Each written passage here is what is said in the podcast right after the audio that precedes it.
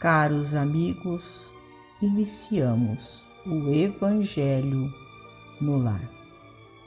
Rogamos a Deus, nosso Pai, a Jesus, médico de homens e de almas, o amparo e o auxílio, para que juntos possamos orar por nós e por todos os nossos irmãos necessitados.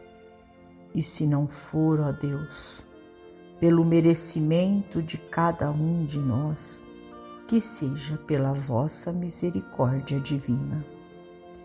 E unidos nesta corrente fraterna, permitamos que os nossos amigos espirituais, trabalhadores da vitória do bem, adentrem os nossos lares, trazendo a cada um de nós a ação medicamentosa para o nosso corpo e para a nossa alma. Do livro Pão Nosso, Jesus para o Homem. E achado em forma como homem, humilhou-se a si mesmo sendo obediente até a morte e morte de cruz.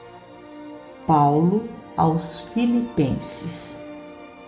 O Mestre desceu para servir, do esplendor à escuridão, da alvorada eterna à noite plena, das estrelas à manjedoura, do infinito à limitação da glória à carpintaria, da grandeza à abnegação, da divindade dos anjos à miséria dos homens, da companhia de gênios sublimes à convivência dos pecadores, de governador do mundo a servo de todos, de credor magnânimo a escravo de benfeitor a perseguido, de salvador a desamparado, de emissário do amor a vítima do ódio,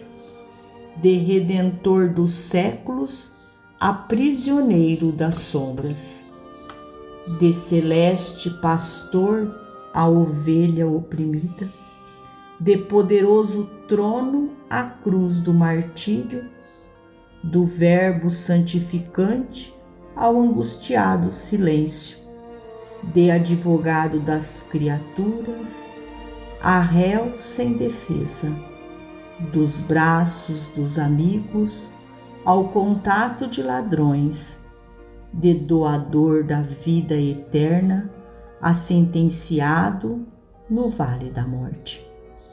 Humilhou-se e apagou-se para que o homem se eleve e brilhe para sempre.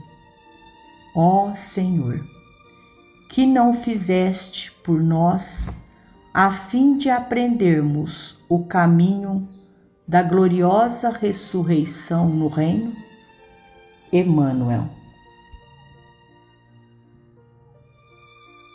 Finalizamos a mais um Evangelho no Lar agradecidos a Deus, nosso Pai, a Jesus, médico de homens e de almas, a Maria de Nazaré, nossa mãe amorada, e aos nossos amigos trabalhadores da vitória do bem, pelo amparo e pelo auxílio.